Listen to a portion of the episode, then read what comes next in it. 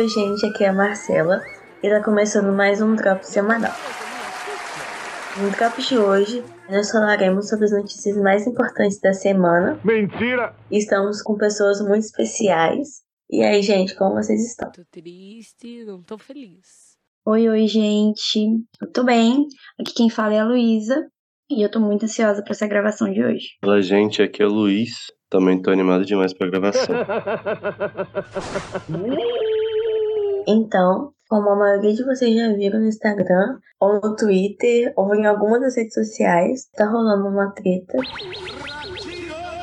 envolvendo o André Valadão.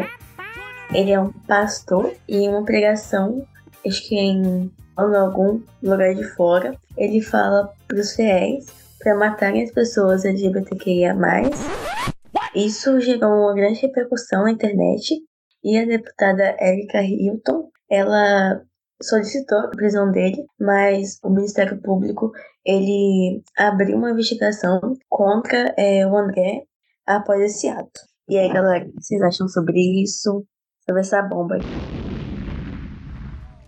É uma notícia bem triste, né, pra comunidade LGBT. Eu acho que ele foi muito precipitado nas falas dele e foi ridículo o que ele disse.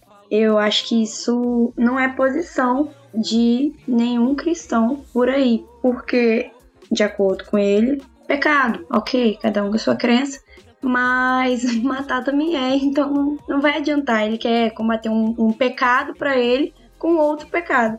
Mas é, o que eu acho foi o que a Luísa falou aí, que não é lugar dele, como a Bíblia fala, é pecado você desejar a morte do seu próximo. E também em um dos dez mandamentos é amar seu próximo como a ti mesmo. Então, mesmo com, vamos supor, na Bíblia, a homossexualidade sendo pecado, devemos amar mesmo assim. Amar sem olhar a quem, tá ligado? Então, acho meio errado o cara chegar assim e falar que tem que matar todo mundo, tá ligado? Meio pai. É, ele foi bem precipitado é, nas falas dele. Na minha opinião também, eu acho isso muito errado, porque uma pessoa que se diz cristã, que se diz amar a Deus, amar as pessoas, é, fala isso para uma comunidade que também já sofre muito ataque, já sofre muita coisa ao decorrer dos dias, no seu dia a dia mesmo. Então, para mim, tem que ser preso sim, porque deixar solto vai ser mais Então, é isso. tudo em vão, banal, sem razão, seria. Sim, seria se não fosse o amor. O amor cuida com carinho, respira o outro, cria o elo, o vínculo de todas as cores. Dizem que o amor. Bom, gente, saindo no meio, de, meio desse clima pesado, eu vou dar umas dicas para vocês de como ter toalhas quase tão fofinhas como a Geotel.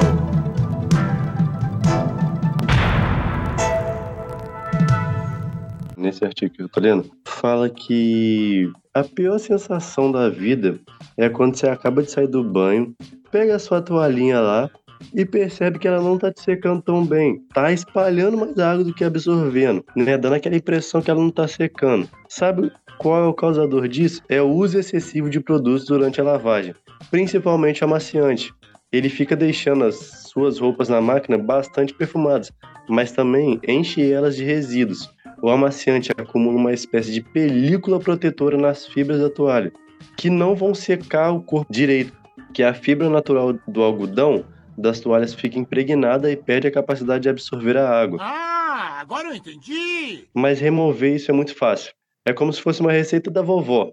Basta você usar vinagre de álcool na máquina. E como usar vai estar tá em tópicos para vocês, para ficar melhor. Ó, primeiro, você vai jogar né, o vinagre de álcool na, na toalha. Só que antes de você colocar na, na máquina de lavar, você dá uma pré-lavada para não ficar com tanto vinagre. Se as toalhas estiverem impregnadas de amaciante, será preciso lavar mais de uma vez, sem usar nenhum produto que serve mais para dar o cheiro nas roupas do que torná-las mais macias. Use apenas sabão líquido e vinagre de álcool branco. Segundo, uma alternativa é deixar a toalha em um balde com um pouco de bicarbonato de sódio antes da lavagem na máquina. Em duas horas de molho, as fibras estão amolecidas. Depois é só lavar no processo normal. para lavar, Só o básico.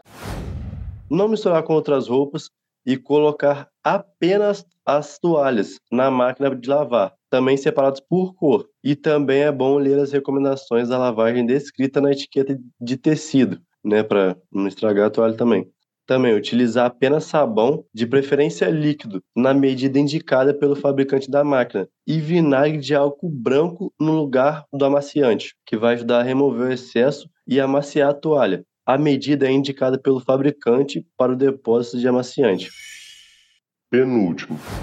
Se as toalhas tiverem cores claras, você também pode usar alvejante sem cloro. Ajuda a realçar o branco, mas não amacia a toalha. O alvejante com cloro não é recomendado, porque pode manchar as roupas. Então, só caso sua toalha for clara ou branca. E por último, Né, não menos importante, O cheiro do vinagre também evapora durante a lavagem. Então, não precisa ficar com medo. Você vai ficar, ah, minha toalha vai ficar com cheiro de vinagre e tal. Tem gente que sente enjoo do cheiro do vinagre. Eu sinto um cadinho particularmente. E aí, gente, o que vocês acharam dessa informação? Agora eu saquei! Agora todas as peças se encaixaram! Eu achei muito interessante. E com certeza agora eu só vou usar toalha fofinha. Eu achei muito legal. Eu não sabia que era tão simples assim. Que ninguém merece, gente. Ou é aquelas toalhas que não seca nada, ou aquelas toalhas que você seca e parece que veio um gato e te arranhou todo, de tão ruim. Parece aquelas buchas que nasce, assim. não sei, Aquelas buchas de rocha. não sei. É vegetal, gente. Ah! É porque aqui no meu quintal tem, entendeu? Puxa que nasce. É porque no meu quintal tem, vou saber. Agora eu entendi! Deve ser uma satisfatório você pegar a toalhinha lá, a toalhinha tá lá macinha, secando perfeitamente. Nossa, nossa, amassei na lavagem. E, gente, pra fugir desse clima de notícias, eu vim aqui trazer uma indicação de uma série que começou em 2018. É um drama. Ela tem quatro temporadas e é uma série muito boa. O nome da série é Manifest. Manifest. O mistério do voo 828. E ela se baseia é, em um avião que aterriza misteriosamente cinco anos depois da decolagem dele. E assim, passageiros eles precisam aprender a lidar com a estranheza de um mundo e que seguiu a vida sem eles. É uma série muito interessante e só assistam. Gente, é muito boa. Tem muito mistério. Aí do nada aparece gente. Aí do nada some gente. Isso juro, é muito bom. Mas na última temporada, né? Vai acontecendo umas coisas que tá meio complicado. Gente, desculpa vocês estarem tão animados falando da série, mas eu nunca vi e nunca nem ouvi falar dessa série, mano. Sem problema, é nóis. Não é possível, eu passava na Globo. É muito boa, Luiz Henrique. Pois agora você vai ver. Eu decidi. Vou ter que estar vendo agora. Eu parei no 19 porque eu tô com, com medo de assistir o 20. Menina, assiste, é muito bom. Não é triste, não. Não, Luiz, eu não tô preparada. Luiz Henrique vai assistir também. Vou, vou pedir um relatório semanal da série pra ver se você tá assistindo. porra, tudo isso? Só de, nas séries, nas, nas séries ele assiste. Ela vai se sentir tão decepcionada. Porque quando eu quero assistir a série, eu já não assisto tanto. Aí eu ainda vou ser forçado, nossa, vai ser a pior coisa da minha vida. Então o réu está absolvido. Tá? Mano, eu ia falar da, da série Lupin, tá ligado? Se escreve L-U-P-I-N. Nunca nem vi. Você não sabe nem eu. O nome do cara é Arsène Lupin. O nome da série é Lupin, L-U-P-I-N, né? Inspirado em um livro que se chama Arsène Lupin, o ladrão de casaca. Se passa em Paris a série e conta a vida de um cara que se inspira nesse cara desse livro, tá ligado? Porque esse cara ele consegue se misturar onde ele quiser. Ele se disfarça do jeito que ele quiser. Ele é como se ele fosse uma lagartixa, tá ligado? Aí conta a história de como ele roubou o colar da família mais fodona de Paris. Pode falar palavrão aqui? Pode. Pode, menino, pode tudo. Aí vai contando. Por enquanto só tem duas temporadas, eu acho. Que é a temporada que fala desse livro. Mas tem muitos livros sobre esse carinha aí. Tem Arsène Lupin contra Sherlock Holmes, é maneiro também. É uma indicação boa, é uma série curta, mas é muito interessante, mano. Muito interessante, vale a pena pra quem gosta de um suspense. É, eu já vi a primeira temporada é, dessa série, né? Só que eu, não terminei de ver. Não sei porquê, não terminei. Mas é que ele quer se vingar, né? É, da, de uma família rica lá. por uma injustiça cometida com o pai dele, acho que 25 anos depois, alguma coisa assim. O pai dele foi acusado injustamente e ele busca vingança, né? Por isso o roubo do colar. É muito boa, muito boa, pelo que eu assisti, né? Eu nunca assisti a segunda, não, assisti só a primeira. Aí no meio da série ele vai descobrindo o que rolou e tal. Não vou falar o que, que ele descobre, porque né, senão é spoiler. Mas aqui a gente já resumiu praticamente a série toda, tá ligado? Mas mesmo assim, muito boa. E, gente, eu nunca escutei falar sobre essa série. Veja, Marcelo, muito legal. Ele é muito pé. Eu escutei, eu não sei. Sério. É na Netflix. Sim, senhora. Sim, senhora. Eu acho que sim, minha senhora. Senhora da Will. E foi isso, gente. Chegou ao fim mais um podcast.